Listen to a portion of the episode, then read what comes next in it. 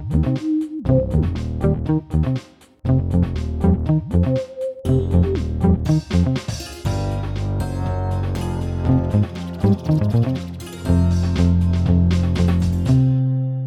Всем привет! Это подкаст «Дневники Лоры Палмы» от студии Термин Вокс. Я Маш Погребняк. А я Митя Лебедев, и я прям немножечко кайфую сегодня. Какой-то такой более интимный голос у Марии. Обычно ох, как «Всем привет!» ох. Это подкаст «Дневники Лоры Палмы» от студии Термин... А тут такой «Всем привет!» Мяу. Короче, мы здесь говорим с вами о самых ужасных вещах на Земле, об убийствах всяких, насилии там разном и прочих проявлениях вселенского зла. Продолжаем, несмотря ни на что, как можно более интимно, тем более, что слушатели у нас просто золотые крутые. Есть такое, да, абсолютно да, да. точно. Да, друзья, мы вот когда прошлый открытый эпизод про расиста Джозефа Франклина, да, когда он вышел, мы заскочили в комментарии и там увидели страшное. Нам со всей серьезностью предъявили, ребята, Лора Павловна, что с вами случилось? Мы уже такие немного в ужасе читаем, а что с нами действительно там случилось? А в комментах такие, где реклама? Вы что? Как так? Меня еще очень порадовало, что были отзывы. Все, еще раз такое будет, я отписываюсь нафиг, зажрались.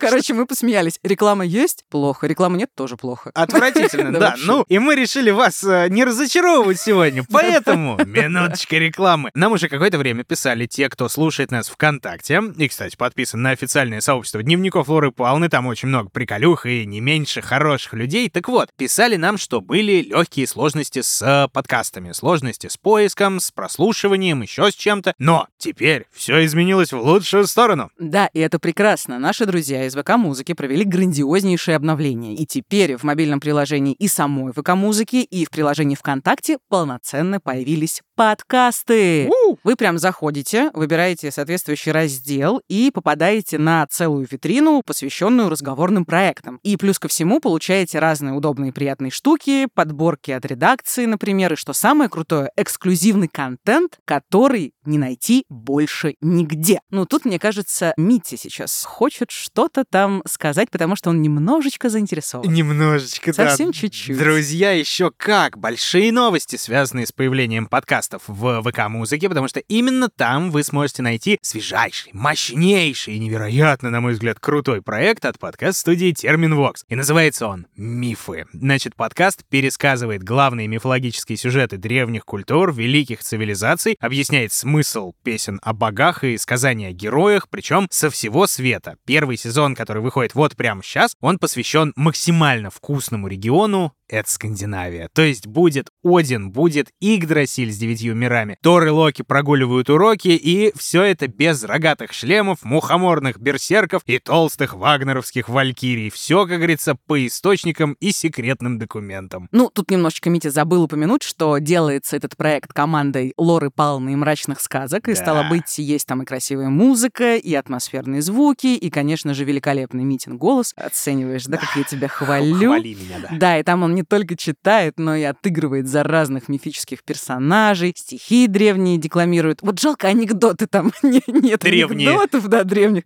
Но в целом, я думаю, вам очень понравится. Древние анекдоты, у меня других и нет. Ой, да, как мы уже сказали, подкаст «Мифы» и другие крутые эксклюзивные проекты доступны в ВК-музыке, и слушать их без рекламы и без ограничений можно по подписке. Можно выбрать стандартный тариф или оплатить первые три месяца за один раз с неплохой такой экономией. И еще, студенты могут оформить подписку по специальной цене. Выгодно? А то! Ну и не были бы мы, Лорой Павловной, если бы не залетели к вам с такой информацией без подарков. По промокоду TERMINVOX с латинскими буквами, как правильно пишется, оставим в описании, новые пользователи получат первый месяц подписки на ВК-музыку совершенно бесплатно. Все подробности и ссылки, и, как Митя сказал, как правильно пишется промокод, мы оставим в описании. Там же будет написано, где этот промокод можно активировать, где теперь слушать подкасты в ВК-музыке и на какое официальное сообщество мифов. Надо подписаться, чтобы первыми слушать свежие выпуски. Уверена, что вы будете в полном восторге. Ну и вернемся все-таки к нашему подкасту, к нашему выпуску. Шестой сезон потихонечку уже движется к своему завершению, а мы, между прочим, до сих пор свежи и бодры. И все благодаря вам. Кто здесь свеж и бодр, я не знаю. Я спал два часа сегодня. Вот все ради э, Ладно, записи ладно. и сценариев, короче. Ну хорошо, раз мы не очень свежи, не очень бодры, давай поноем. О, хочу прекрасно. поныть. Я вот э, хочу пожаловаться, что у меня реально профдеформация. Ну, в принципе, я и раньше думал о том, что она у меня началась, но я вот вчера писала этот выпуск и поймала себя на мысли, что меня практически ничего не ужасает. Совсем. Я просто сейчас вот слушаю тебя и думаю, слушает нас, наверное, какой-нибудь человек с завода, который пришел 17 часов отпахал, и такой, блин, как жалко Маша, у нее профдеформация. Небось, выгорела уже, наверное. Но не, на самом деле мы не обесцениваем, мы как бы... Не все же потеряно еще, ведь был же выпуск про Эда Гина, где мы вырезали, как ты безостановочно просто материлась после подробностей. Как- Как? Ремень из сосков? Что? И так далее. Ну и мы же профессионалы, в общем и целом. Мы ужасаемся немножечко, но вам об этом знать не совсем обязательно не всегда. Слушай, ну все-таки у тебя нет ощущения, что мы немножечко черствеем, Ну, когда делаем такой контент? Я даже более чем уверен, что не немножечко, потому что я почерствел, будь здоров как, и иногда вот, знаешь, вот сидишь на каких-нибудь там встречах с друзьями, еще чем-то, и ой, ребята, такую кору недавно, значит, видел, очень интересно, там, короче, и начинаю рассказывать максимально что-нибудь лайтовое. Просто вот, ну не то, что там ремень из сосков, это вообще, до этого я все-таки еще понимаю, что надо так как-нибудь народ Подготовить. чуть-чуть подготовить, да. И я начинаю готовить, собственно. Вот, значит, мы там про шамана рассказывали, который пил слюну умирающих девушек. Все такие, а, Митя,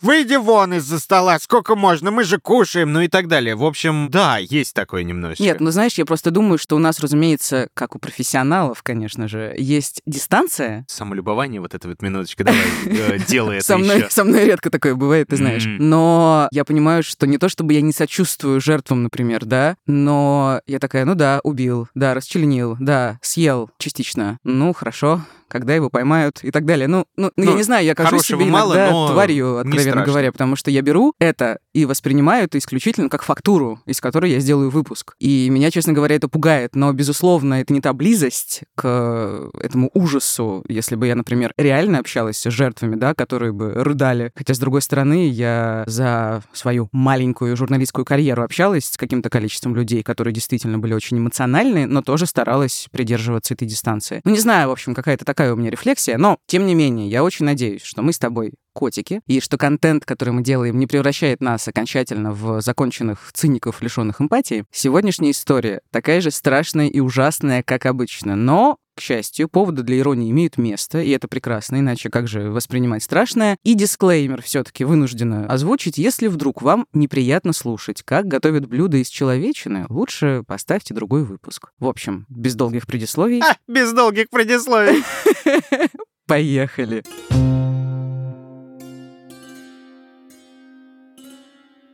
Наша история начинается в городе Белинский, Пензенской области. Пензенской через Н. Я, кстати, недавно видела очень смешной мем на тему путаницы этой бесконечной между Пензой, которая город, и между Пемзой, которая такая шлифующая штука для пяток из, э, по-моему, вулканического стекла. Короче, Из снимок... губок, из губок. Да-да-да, снимок розовой Пемзы с названием Пенза для ног, ну, то есть ошибка в названии, а в комментариях Тюмень для рук, Пермь для лица. Ладно. Не тюлень, а тюмень. Не надо путать, вот тюлень, вот тюмень. Короче, да. Да, ростовчик для души. Да. Добавлю я от себя. Ладно, Белинский. Это такая очаровательная русская провинция начала XVIII века. Почему Белинский? В честь критика и публициста Виссариона Белинского, собственно, чьи статьи меня заставляли читать на журфаке, потому что было огромное количество литературы и ее анализа. Можно маленький офтоп по анекдоту. Белинского, замечательный, прекрасный, как... э, Могу ли я тебе отказать? Ямщик везет барина молодого, как раз-таки Белинского, и смотрит, что барин такой э, простенько одетый, вроде как на лицо нормальный человек. Он решает с ним заговорить, говорит, а чем вы, барин, занимаетесь, чем на хлеб зарабатываете? Он говорит, а я, голубчик, критик. А как ян-то, барин? Ну, как, вот написал, например, писатель книжку, а я ее читаю и ругаю. Ямщик чешет бороду и говорит, ишь, говна какая. Так что, да, Виссарион Григорьевич Белинский. А честь- можно я буду тебя так называть иногда? Говна какая. Спасибо тебе огромное. Продолжай Ну, историю. мож- можешь меня называть так, ладно. Раньше городок назывался Чимбар в честь местной реки. Это по-прежнему глубинка примерно на 8 тысяч человек, которая находится где-то между Пензой и Тамбовом. Там, кстати, судя по фотографиям, сохранилось немного исторической застройки и деревянной архитектуры, что прекрасно. Я вот, кстати, в прошлом ноябре ездила в свой ростовчик, бродила по своему любимому купеческому центру, где я выросла и видела новые пустыри на месте снесенных особнячков и страшно страдала. Это вообще очень больная для меня тема. Постепенное исчезновение исторической части, и, к сожалению, местная городская власть не делает ничего, чтобы что-то сохранить. Миром правят уродливые многоэтажки и непомерные аппетиты застройщиков, что грустно. Человейник и проклятые власть Да. поругали, ставим галочку. Значит, Чембар отличается от Белинского. А, Ч- Чем бар... Чембар отличается от Белинского, да. Белинский, да, Белинский. Чем он еще примечателен, кроме архитектуры? Там есть довольно приличный музей-усадьба Белинского, в котором регулярно проводят литературный фестиваль «Белинская весна». Плюс э, недалеко от города располагается одно из самых известных лермонтовских мест. Это музей-заповедник Тарханы, усадьба бабушки Лермонтова, где он провел свои детские годы. В общем, такое провинциальное приволжское местечко с э, флером русской литературной истории, которое в дальнейшем прославится как родина серийного убийцы Александра Бычкова, героя моего сегодняшнего выпуска. Прям достойный Коневского под-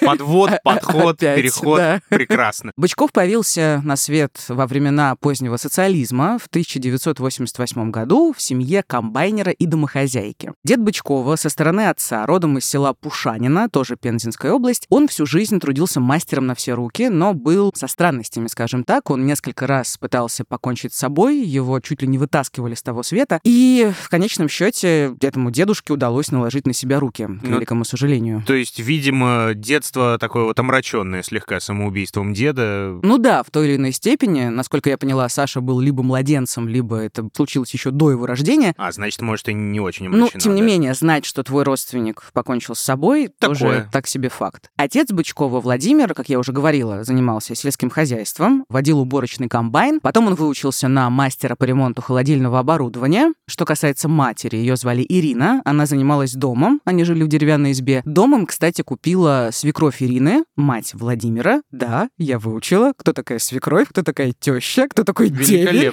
заловка и так далее. Ну, Ладно. Это ваша пензенская Санта-Барбара такая небольшая. Да-да-да. Ну, в общем, это Ирина, она всю жизнь работала дояркой и бесконечно пыталась спасти брак своего сына. Э, Почему? Там что, было все плохо с деньгами или с отношениями или с чем? Дело было скорее в том, что семья Бычковых была, мягко скажем, неблагополучная. В какой-то момент Владимир стал пить жестко, а жена Ирина ему изменять. Тоже жестко. Ну да, дово- довольно-таки, да. Довольно-таки неплохо, очень Э, Что приятно. касается детей, у Саши был младший брат Сережа, мальчик, который в дальнейшем получит инвалидность, подробности позже. И эти дети были фактически без присмотра. И в конце концов Владимир ушел из семьи, и на этой почве у Ирины начались тоже проблемы с алкоголем довольно серьезные, а Саше на тот момент исполнилось 11 или 12 лет, и мало того, буквально через пару лет после ухода 40-летний Владимир покончил с собой. Его нашли повешенным в заброшенном доме у моста, он висел на газовой трубе, раскачиваясь на ремне. Это отец на всякий случай. Отец, да, да, Владимир. Владимир отец. Что-то я где-то читал, что вот суицидальное поведение, оно может же передаваться из поколения в поколение. И генетически это обусловлено, и воспитанием тоже. Ну Да, и да. обстановкой, получается, царящей, учитывая, что дед, отец и такая себе история. Да, к сожалению, так. Плюс Владимир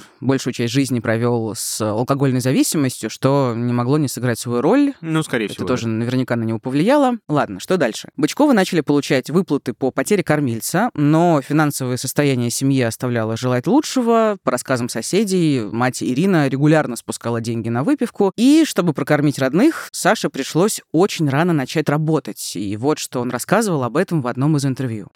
Работать приходилось с самого детства. В 14 лет устроился в соцзащиту от райсобеса. У них там детский лагерь был, и я на территории трудился. Ну, там забор покрасить, мусор убрать, копейки получал. Сначала 400 рублей, потом 800. Работал на маслозаводе грузчиком, таскал мешки по 50 килограммов. Мог по две канистры с азотной кислотой по 44 килограмма за раз. При том, что сам весил меньше. Крепкий я очень, хотя по мне и не скажешь никогда. Мать меня била. Видели старые кипятильники, у которых провод с палец толщиной? Вот им 50 ударов, а пикнешь еще прибавит. От такого только злее становишься. Но все это дело житейское. Мать есть мать. Я ее не виню. Может, и больше бить надо было меня. За некоторые поступки точно можно было бы и более строго наказывать.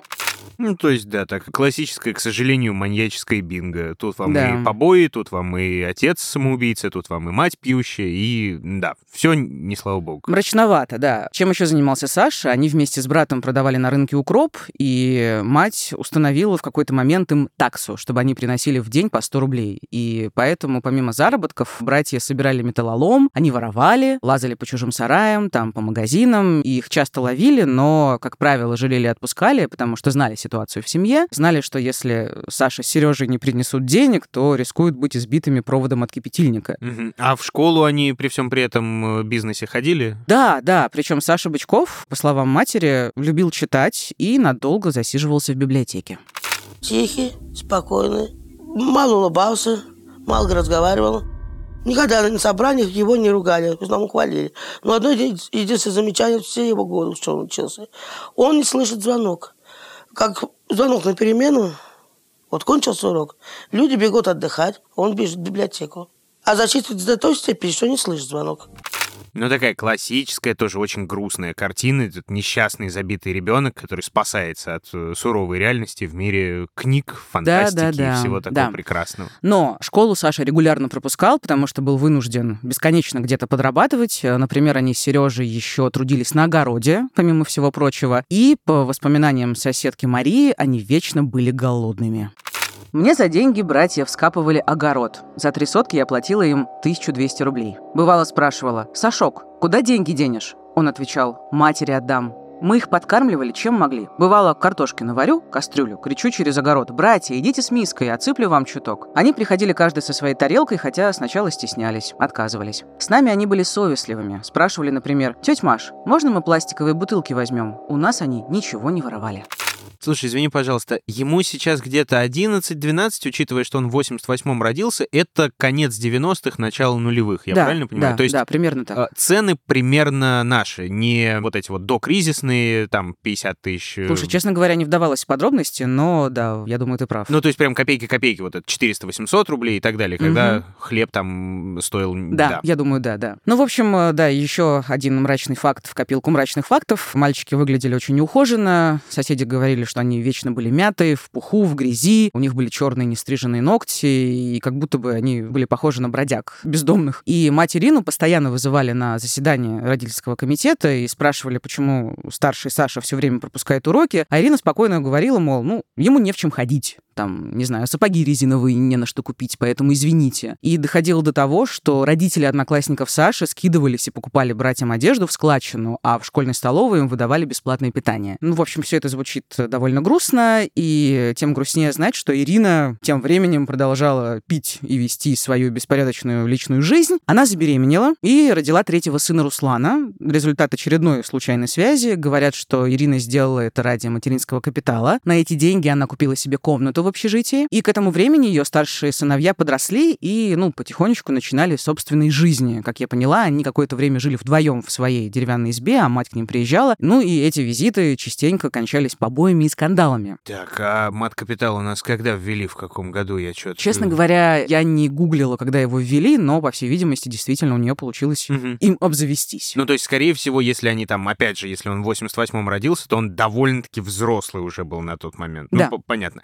Так, то есть, получается, что при всем при этом мать продолжает их так или иначе бить, деньги требовать и так далее. Или- Нет, кстати, вот тут происходит такой реверс. Автором насилия стал подросший и ожесточившийся Саша. Ага. Он э, ненавидел материнский образ жизни, его бесило, что она до сих пор регулярно пьет, он выплескивал свою агрессию, в том числе и на младшего брата. Соседи рассказывали, что однажды Саша угрожал матери и брату чуть ли не ножом, и там была целая драма и скандал. Короче, насилие порождает насилие, как всегда. И, Извини, пожалуйста, такой легкий обратный пример Эда Да. Гина, курильщика, Да, к- да, который был возможно. не до конца доломан, и поэтому смог обратно все развернуть ситуацию. Грустно. Ну, еще один фактор агрессии — это снова алкоголь, потому что Саша вслед за родителями пристрастился к выпивке. Но, несмотря на это, он в 19 лет окончил ПТУ по специальности слесарь по ремонту сельскохозяйственных машин, а потом поступил в Белинское педагогическое училище на педагога информатики. Но не потому, что он хотел стать учителем, нет, он хотел отмазаться отмазаться от армии, плюс он хотел продолжить получать выплаты по потере кормильца, которые ему платили, потому что он студент. И конкурс был небольшой, правда, вступительные экзамены по русскому и математике Саша сдал на тройке, этого хватило. Ну и что еще? Параллельно с учебой Бычков работал вахтером в районной администрации, и на время он как будто бы успокоился. Он стал чуть меньше пить, он носил пиджак, ему казалось, возможно, что в костюме с подплечниками, господи, подплечники, помните, наверное,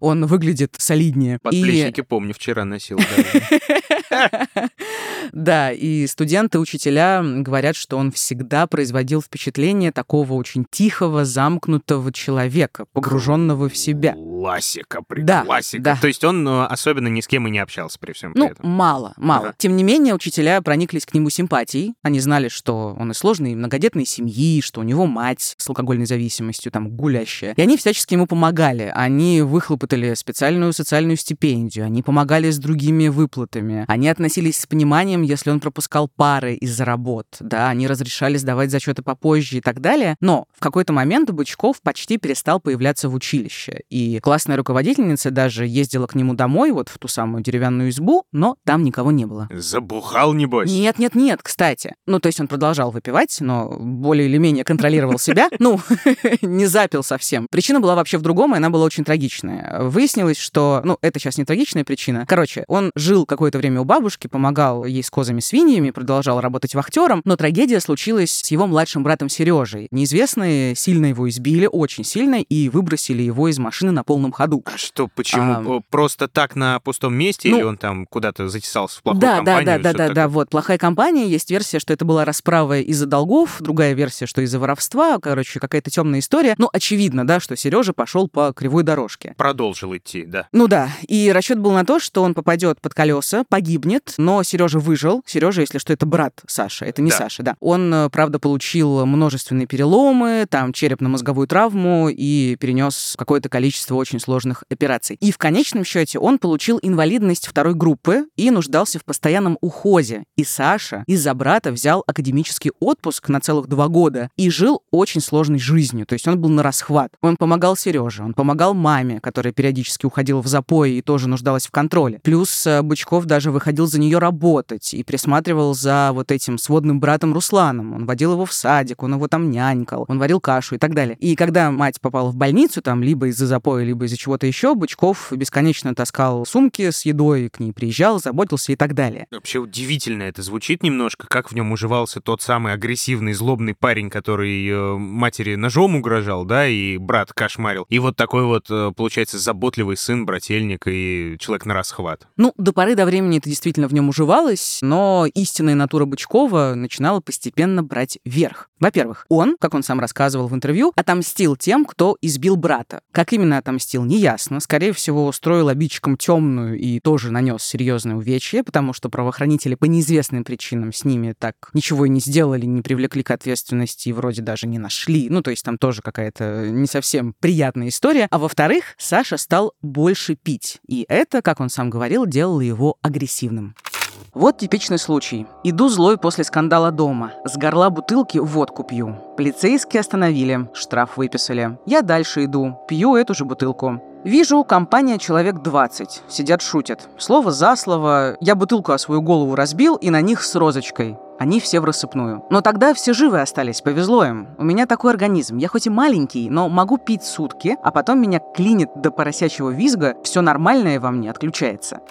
Ну, знаешь, как тебе сказать, алкоголь же, в принципе, я прекрасно понимаю, да, что вот сейчас вот эти новомодные психологические веяния, они же говорят, что алкоголь — это жуткий депрессант. На самом деле, то так оно и есть, действительно, но то, что он всех прям делает агрессивными, и синька зло, да, синька зло, да, многих делает агрессивными, но это все таки зависит от психологии каждого конкретного человека. Конечно, я... кто-то обнимается, кто-то дерется. Вот я обнимаюсь очень И я часто, тоже обнимаюсь. Да. Ты всегда обнимаешься, это не, не, не работает Когда так. я выпью, я еще больше обнимаюсь. Да, Потом но... сплю на том, кого я обняла. Ай, ты смотри, в хорошем какая. смысле.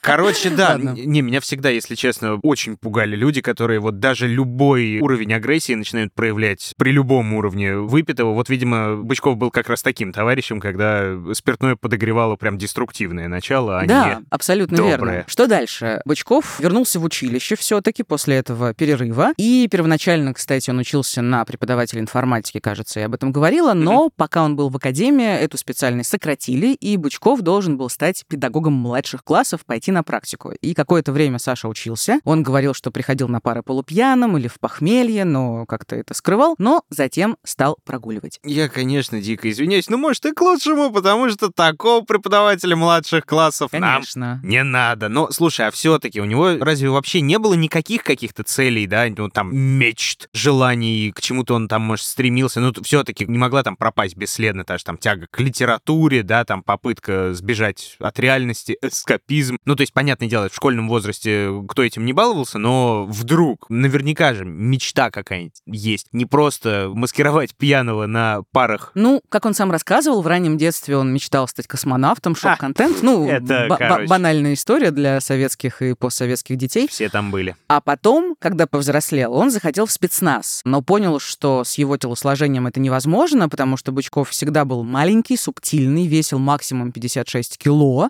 ну и поэтому, собственно, он не пошел по военной части. Но это свое желание стать крутым Саша сублимировал в метание ножами. Он увлекался холодным оружием, он ходил на тренировки и умел с ним обращаться. Приятели прозвали, кстати, Бычкова «сушеный Рэмбо» из-за ловкости и худобы, ну и тяги к ножам, разумеется. И вообще Неплохо. Саша любил громкие прозвища, это тоже многое о нем говорит. Например, в шестом классе он прозвал себя почему-то браконьер, он нарисовал себе это слово гелевой ручкой, а потом сделал такую же татуировку, а чуть позже Бычкова прозвали хищником, потому что во время очередной пьянки Саша неожиданно для всех закусил сырым мороженым мясом. Еще ему нравились очень сырые пескари. Бычков периодически ездил на рыбалку, пил пиво, закусывал свежепойманной рыбой, ну и все его звали хищник-хищник. Ну, а потом, к сожалению, он заменил мясо животных на мясо человека. Но обо всем по порядку.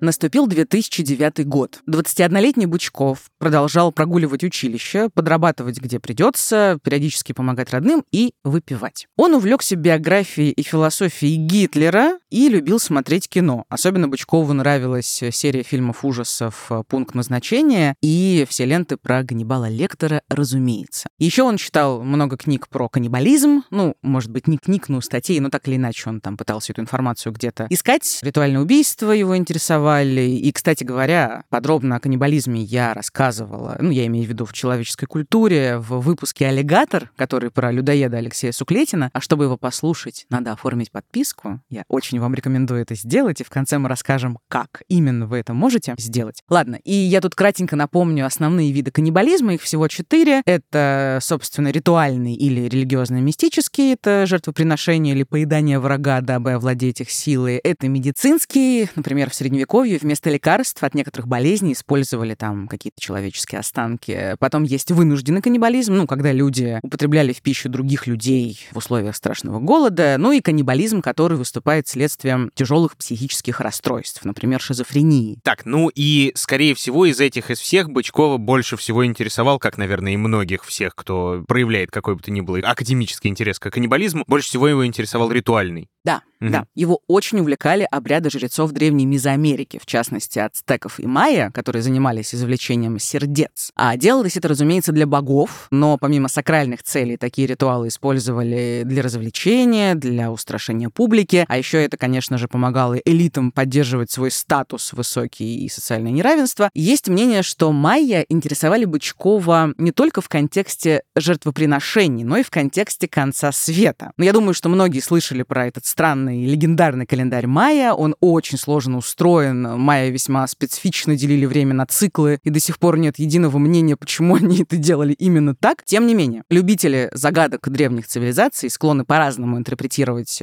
все, что эти цивилизации нам оставили, и делать на основе этих знаний какие-то сомнительные псевдонаучные выводы. Пирамиды, рептилоиды, Конечно. военная тайна. Где Всё, значок всё, всё. РЕН-ТВ у нас-то? Все вот это. Ну и конец света очередной из, э, по расчетам Майя, якобы должен был произойти в 2012 году. И действительно, многие этого боялись. А многие и ждали. Да. Да-да-да. Варианты развития событий высказывались самые разные, разной степени бредовости. Это и массовые стихийные бедствия, там землетрясения, извержение вулканов, ураганы. Это и столкновение Земли с астероидом, это внезапное смещение полюсов и резкое изменение климата, это некое затмение в центральной части Млечного Пути, который уничтожит Солнечную систему и так далее, так далее. Потрясающе. Безумно интересно. А что там получается с вырезанием сердец? Э, Как именно они связаны, Мария? Я знаю, что у С тебя концом есть... света, в смысле? Да, у тебя есть любая связка, любое оправдание великолепным, прекрасным Связывать мы фактом. умеем, да, Это уж точно. обобщать. Шибари. Ну, важно, мы сейчас... О, боже. Важно, мы сейчас говорим о том, как это теоретически увязывал в своей голове Бычков. Под звон тревожных колокольчиков вот этих вот дичайших. Да-да-да-да. Вроде как он вообразил, что для того, чтобы предотвратить конец света, нужно совершить то ли 11, то ли 21 убийство, ну, и уложиться э, до конца 2012, вернее, до конца 2011. И у части людей нужно вырезать сердце, дабы высшие силы успокоились и не уничтожили нашу планету. М, Такое. Слушайте, ну, с другой стороны, серийный убийца, который действует во имя спасения всего человечества, кажется, вот такого у нас еще пока что не было. То есть были те, которые приближались к этому, естественно, но настолько, чтобы мир спасти, это да. Но смотри, не факт, что Бычков мыслил именно так. Такие выводы некоторые журналисты сделали на основе его дневника под названием «Багровая охота хищника». Его уже нашли после преступлений. И туда Бычков, я видела там скрины, фотографии, видео, он действительно туда вклеивал всякие бредовые публикации про конец света, про майя, про жертвоприношения, про вырезание сердец. И, возможно, это часть его безумной картины мира, но явно не доминирующая идеология. Ну, понятно, но с другой стороны, в общем, что там, 2012 год, Спид-инфо еще не умер до конца, и, в общем, желтушная наша пресса, да, Тогда да, тогда хорошо. Да, но что точно мы можем сказать, что это действительно его увлекало. Но не настолько, чтобы прям сидеть и планировать преступление. И первое убийство, как утверждал Бычков, он совершил спонтанно. Жертвой стал 60-летний Евгений Житков. 17 сентября 2009 года он приехал в Белинский из одного из близлежащих сел за документами для оформления пенсии. Ему нужна была справка для этого всего, ну, справка о трудовом статусе в местном архиве, вернее, Статусе, стаже. да. Стаже, да. Простите, статус это ВКонтакте. А. Не- Неважно. И с Бычковым они познакомились в парке, а сам убийца вспоминал это так. На тот момент я очень запутался в жизни. В тот день я сидел в парке один, наедине со своими мыслями. Вроде как бы невзначай мимо прошел какой-то тип. Я сразу заметил, что он кружится неспроста. Достаточно было одного взгляда, чтобы понять, что он любит выпить. Сначала прошел в одну сторону, потом обратно, видимо, решался подойти, а спустя некоторое время все же подошел. Спросил 5 рублей, якобы не хватает, после ушел, но через 10 минут вернулся и присел рядом. Да, какая-то сложная история, пришел, ушел. В итоге Бычков с Житковым устроили посиделку с водкой в доме убийцы. На тот момент Саша жил в доме, который остался ему от бабушки. Дом располагался на улице Лермонтовской, на краю оврага. Они засиделись э, за полночь и, как это часто бывает, с агрессивными пьяными людьми повздорили. И Бычков вспоминал, что действовал действительно спонтанно. Я ему «Чё ты, угрожать мне будешь?» и ножом его ударил. Прилив адреналина был огромный, а сердце было готово выпрыгнуть из груди. Меня захлестнула одновременно злость и ярость, и мне это нравилось. Вот тут настало место для немножечко профдеформированного комментария. Скажи мне, Мария, а чье сердце готово было выпрыгнуть из груди? Сердце Бычкова или сердце Житкова? О, господи, Митя, пока, по- пока еще ничего не произошло. Боже мой.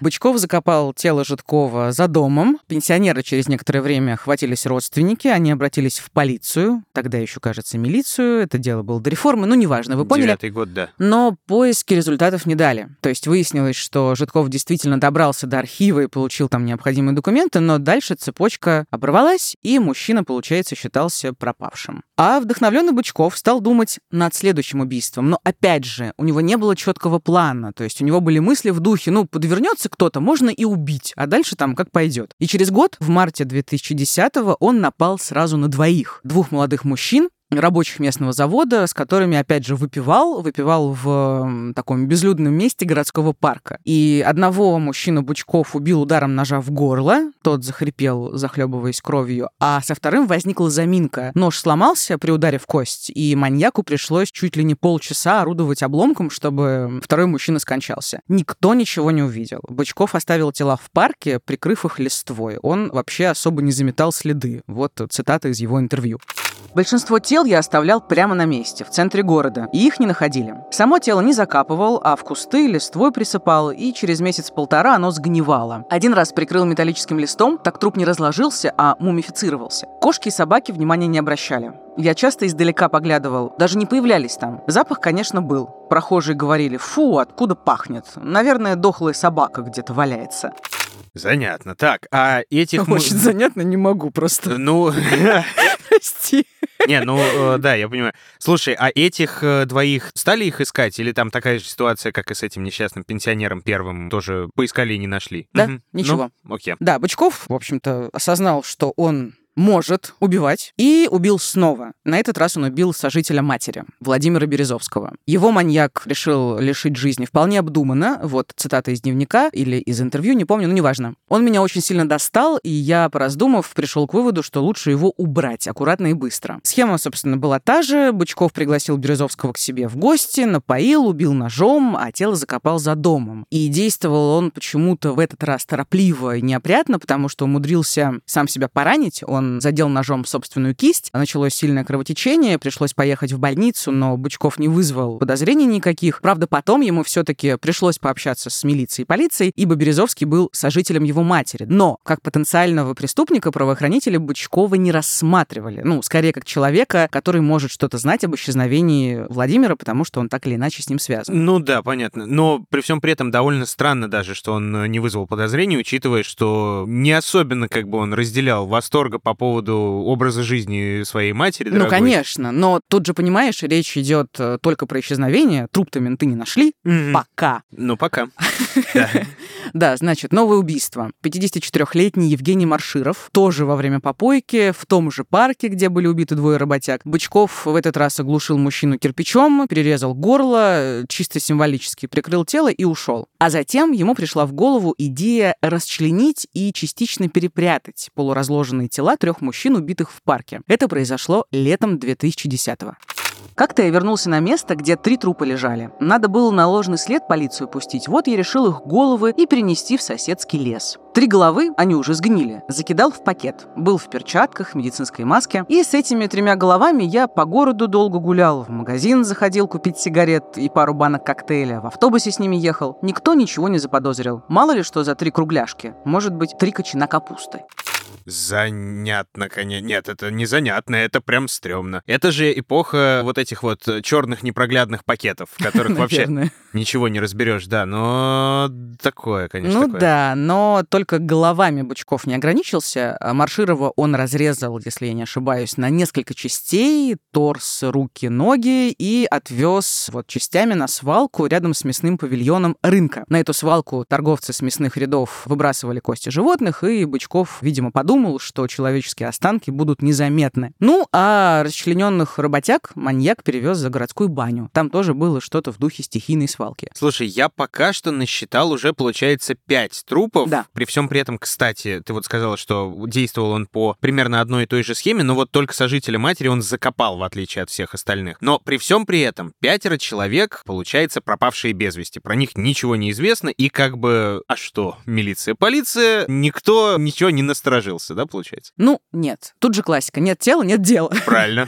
Но осенью 2010-го все-таки останки Марширова и рабочих были найдены, и, конечно же, городок взорвала сенсация. В Белинском завелся серийник. Там, по-моему, и голову через некоторое время нашли и так далее. Ну и, разумеется, тогда уже началась более или менее внятная история с поисками маньяка. А Бычков, к слову, радовался, что о его деяниях наконец-то стало известно широкой общественности. Да, типичная маньяческая история про внимание к себе. Я тут, слушай, подумал, а может он вот э, перезахоранивал и переносил останки как раз именно для того, чтобы их нашли, потому что в парке-то на них внимания никто не обращал, а тут за баней на свалке костей, которые, в общем-то, довольно-таки отличаются э, животные от Разумеется. э, людей и так далее. Ну, Да, да, да, вот Бычков об этом рассказывал, процитирую.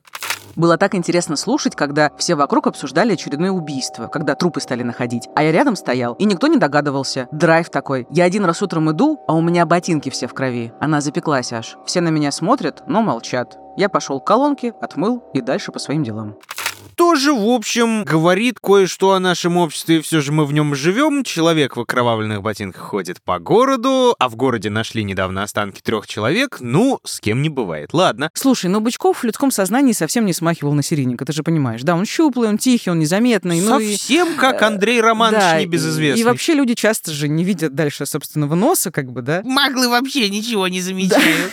Да, да, да. Ну, то есть они, может быть, заметили, ну и ладно, ну я займусь своими делами, ну как будто бы ничего не происходит. Типичное игнорирование реальности. Ненавижу за это Хата человечество. С краю. Да, однако был человек, один, который подозревал Бычкова в преступлениях. Звали его Аркадий Аракелян. Пара слов о нем. Он такой добродушный семейный человек, очень любил своих дочерей, в частности, дочку, по другим данным, внучку, которая родилась с церебральным параличом. Он очень трогательно помогал семье и так далее. Есть версия, что этот э, замечательный Аракелян подкараулил Бычкова в укромном месте, заявил, что знает о его убийствах и потребовал за молчание 15 тысяч рублей. Это, конечно, очень так себе его характеризует. Ну, вообще-то правильно было бы сразу пойти к правоохранителям и поделиться подозрениями. И Бычков взбесился, убил Ракеляна ножом, перерезал горло, вспорол ему живот и грудную клетку, а затем вырезал его сердце. Труп он спрятал рядом с заброшенным зданием, а сердце забрал и сделал себе из него ужин. Вот как описывал эту трапезу следователь по особо важным делам Следственного комитета России по Пензенской области Иван Свечников.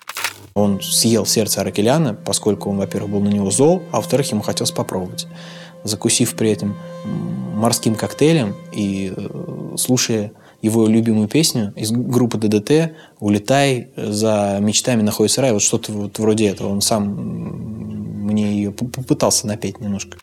Сердце Бычков отварил и в дальнейшем рассказывал, что по вкусу оно похоже на сердце свиньи. Извини, пожалуйста, я должен тут сказать, что отварил, да, то есть сварил, а то сердце бычков отварил навстречу прекрасному, как будто так э, прозвучало очень романтично. Извини, пожалуйста, вопрос такой, а Аракелян как с Бычковым, в принципе, был связан? Он был знаком с ним или... Совершенно неясно, откуда у него эта информация, вообще непонятно. И подозрения тоже. То есть он э, сбоку припеку, и вот он напоролся на человека, который не только подозревается в трех убийствах, но еще и, судя по всему, увлекается древними ритуалами майя, которыми он, видимо, решил и воспользоваться в адрес своего невольного обидчика. Ну, получается так. Очень странно. И то есть он вот при всех э, возможных таких вводных... Ну ладно, хорошо, не будем рассуждать о мотивах человека, который подозревает другого в убийстве как минимум пятерых и идет его шантажировать. Он же, наверное, не знал все-таки, да, что Бычков увлекается ритуалами майя и может в теории повторить. Нет, не знал. И, в общем-то, ну, получается, что Бычков вырезал сердце Аркеляна как раз по следам этих статей про Майя. В дальнейшем в Институте сербского Бычков заявил, что действительно так. Он решил, что таким образом получит дополнительные силы и так далее. Тем временем правоохранители выбивались из сил, ища преступника. И в конце концов они арестовали местного жителя Александра Жуплова по кличке Жуплик.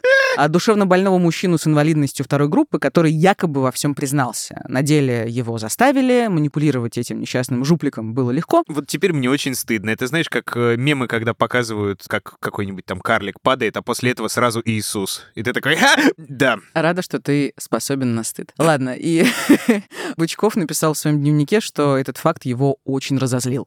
Видимо, решив прославиться, придурок признался в шести намеренно совершенных убийствах с особой жестокостью. Ну и пусть теперь ответит за свою дурость. В Древнем Египте был такой обычай. Если человек утверждал, что он говорит правду, он должен был поклясться, что если он солжет, чтобы его отправили в каменоломню. Так и этот придурок чертов, решив прославиться, подписал себе пожизненное заключение за то, что сам на себя наплел. А я тем временем немного передохну, устрою, так сказать, выходной, а дальше будет видно, продолжать свою работу или приостановиться на достигнутом. Пожалуй, подведем итоги моей тренировки. Результат счета 6 жмуров. Конечно, да, циничненько, весьма. Очень. Жуплова, этого несчастного жуплика, отправили в психиатрическую больницу на принудительное лечение, а Бычков, взбешенный тем, что кто-то другой покусился на его славу, продолжал убивать.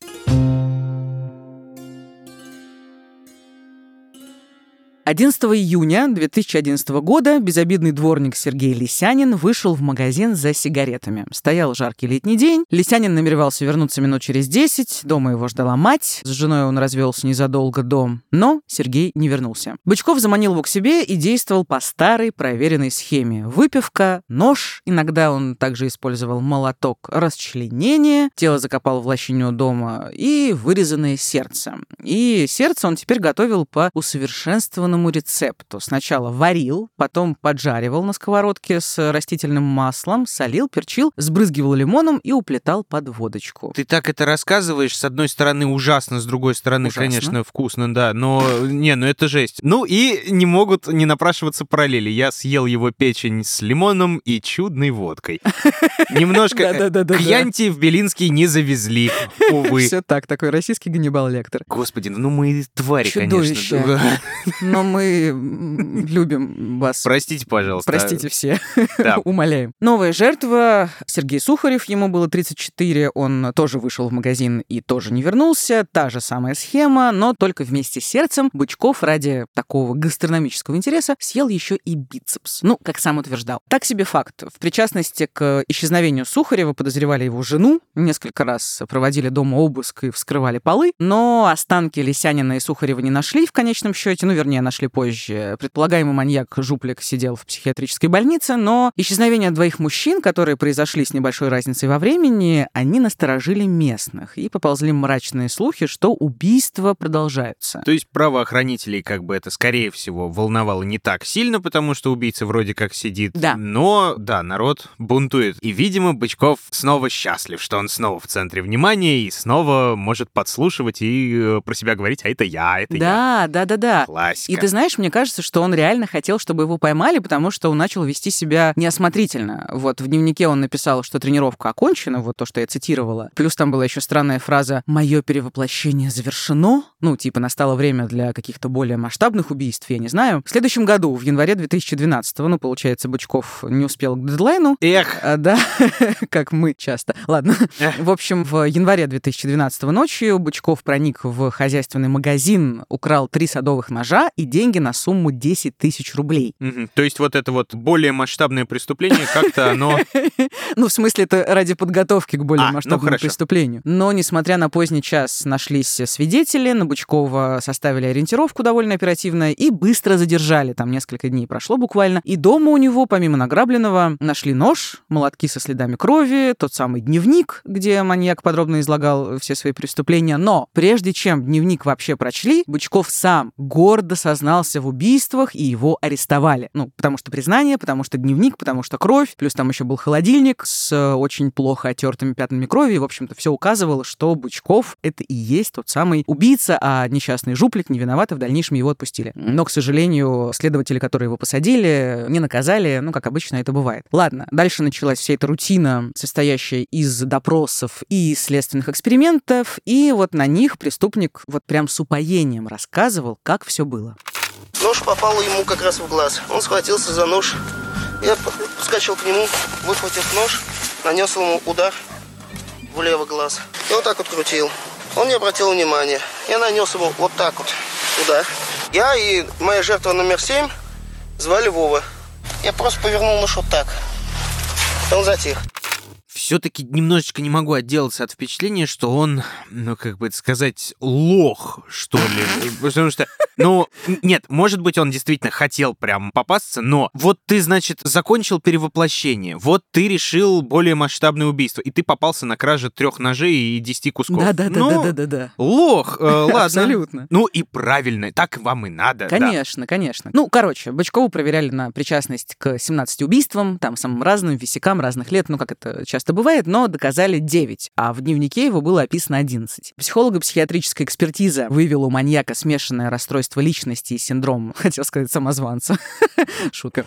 Ты, смеешься сейчас, ну, мы серьезные вещи обсуждаем. Простите меня, пожалуйста.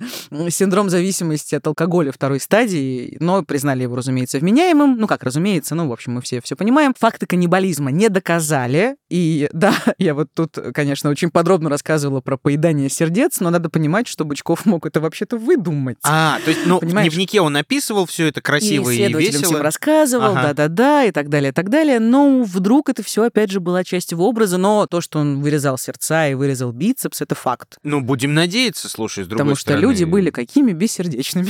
Боже. Ой, смерклась, все. М, Значит, на суде преступник вел себя совершенно спокойно, безмятежно, и в 2013 году его приговорили к пожизненному заключению в колонии строгого режима, которая известна в народе как Вологодский пятак. Ой, слушай, это вот такое вот рыночное немножечко название. Да. А кстати, вот да. кому э, Вологодский пятак? Да, Это, да, мне да, да. кажется, который, это, типа, русский Алькатрас, который на острове, да? Да, это озеро называется Новое остров Огненный, это Вологодская область. Э, Был в Вологодском пятаке остров там просто огненный. Извините.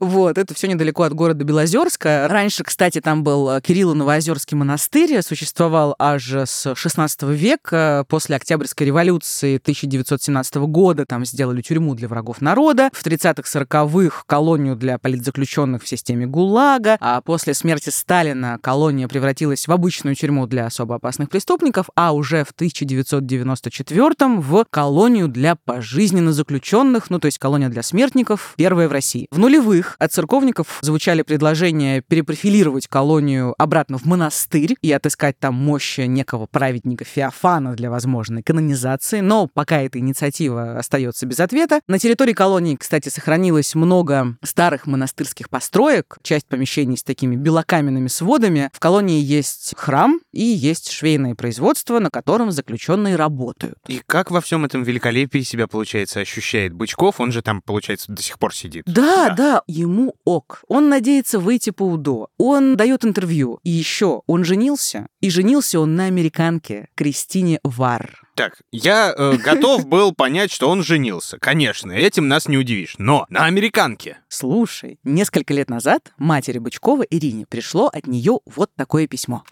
Я открыла конверт, а в нем лежат доллары. Я думал, что за шутка такая. Я где она пишет, Ирина, мне кажется, я сошла с с ума. Попросите меня, я влюбилась в вашего сына. И, наверное, сильно. Кристина, молодая продавщица из штата Невада. Она увидела Бычкова в какой-то документальной передаче и влюбилась очень сильно. Три года они переписывались, потом она к нему приезжала несколько раз. Итог — зачатие. Ну, ты знаешь, как это бывает. Порочная, видимо. беременность и ребенок. И сейчас Кристина работает над тем, чтобы Бучкова экстрадировали в США. Для этого нужно оформить очень сложную процедуру, отказ от российского гражданства. Она как раз сейчас добивается этого, и якобы, если его экстрадируют, то в Америке он вроде бы окажется на свободе. И Кристина считает его умным, добрым и хочет, вот тут цитата, конечно, чтобы другие люди имели такую же возможность увидеть это добро в его душе. Давайте сейчас по-задорновски приготовились, затаили дыхание. Ну, тупые!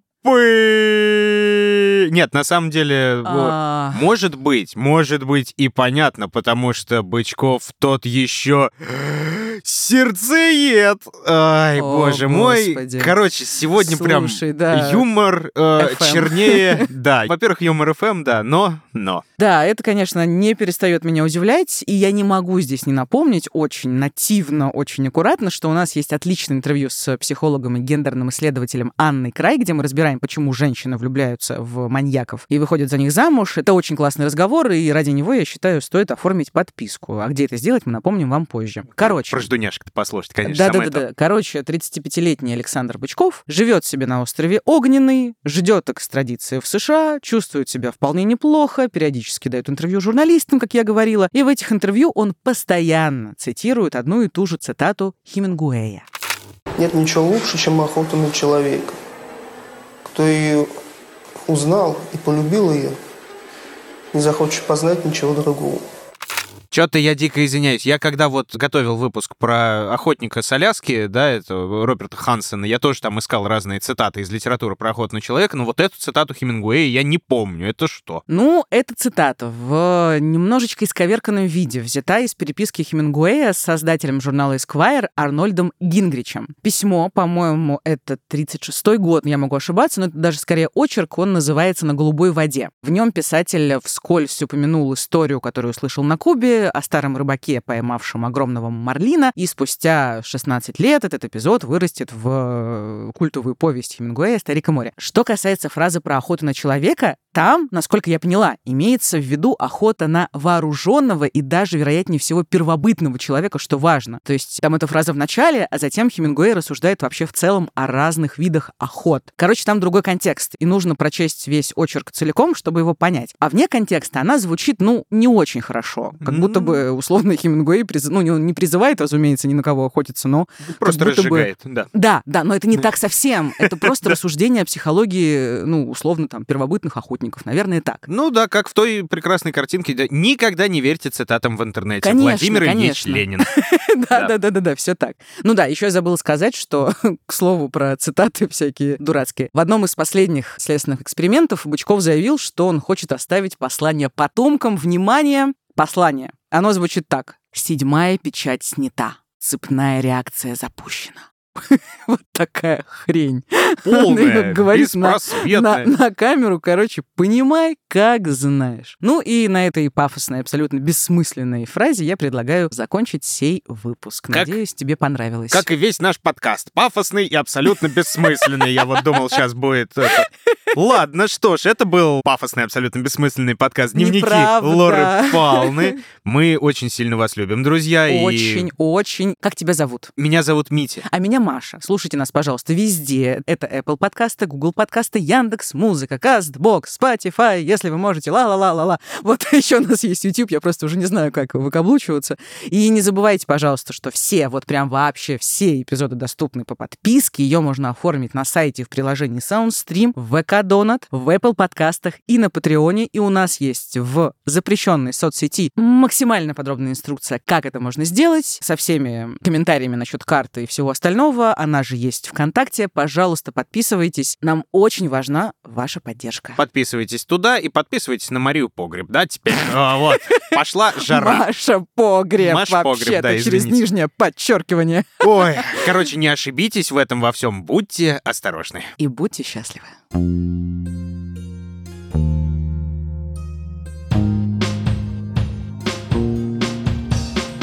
Над подкастом работали ведущие Мария Погребняк и Дмитрий Лебедев, звукорежиссер Дмитрий Пшеничный, продюсер Кристина Крыжановская. В подкасте использованы фрагменты из документальных фильмов «Багровая охота», цикл «Криминальная Россия» 2014 год, из документального сериала «Маньяки», эпизод «Пожиратель сердец. Дело пензенского маньяка. Производства ООО «Студия Пятница» 2020 год, а также цитаты из книги Евы Меркачевой «Град обреченных. Честный репортаж о семи колониях для пожизненно осужденных».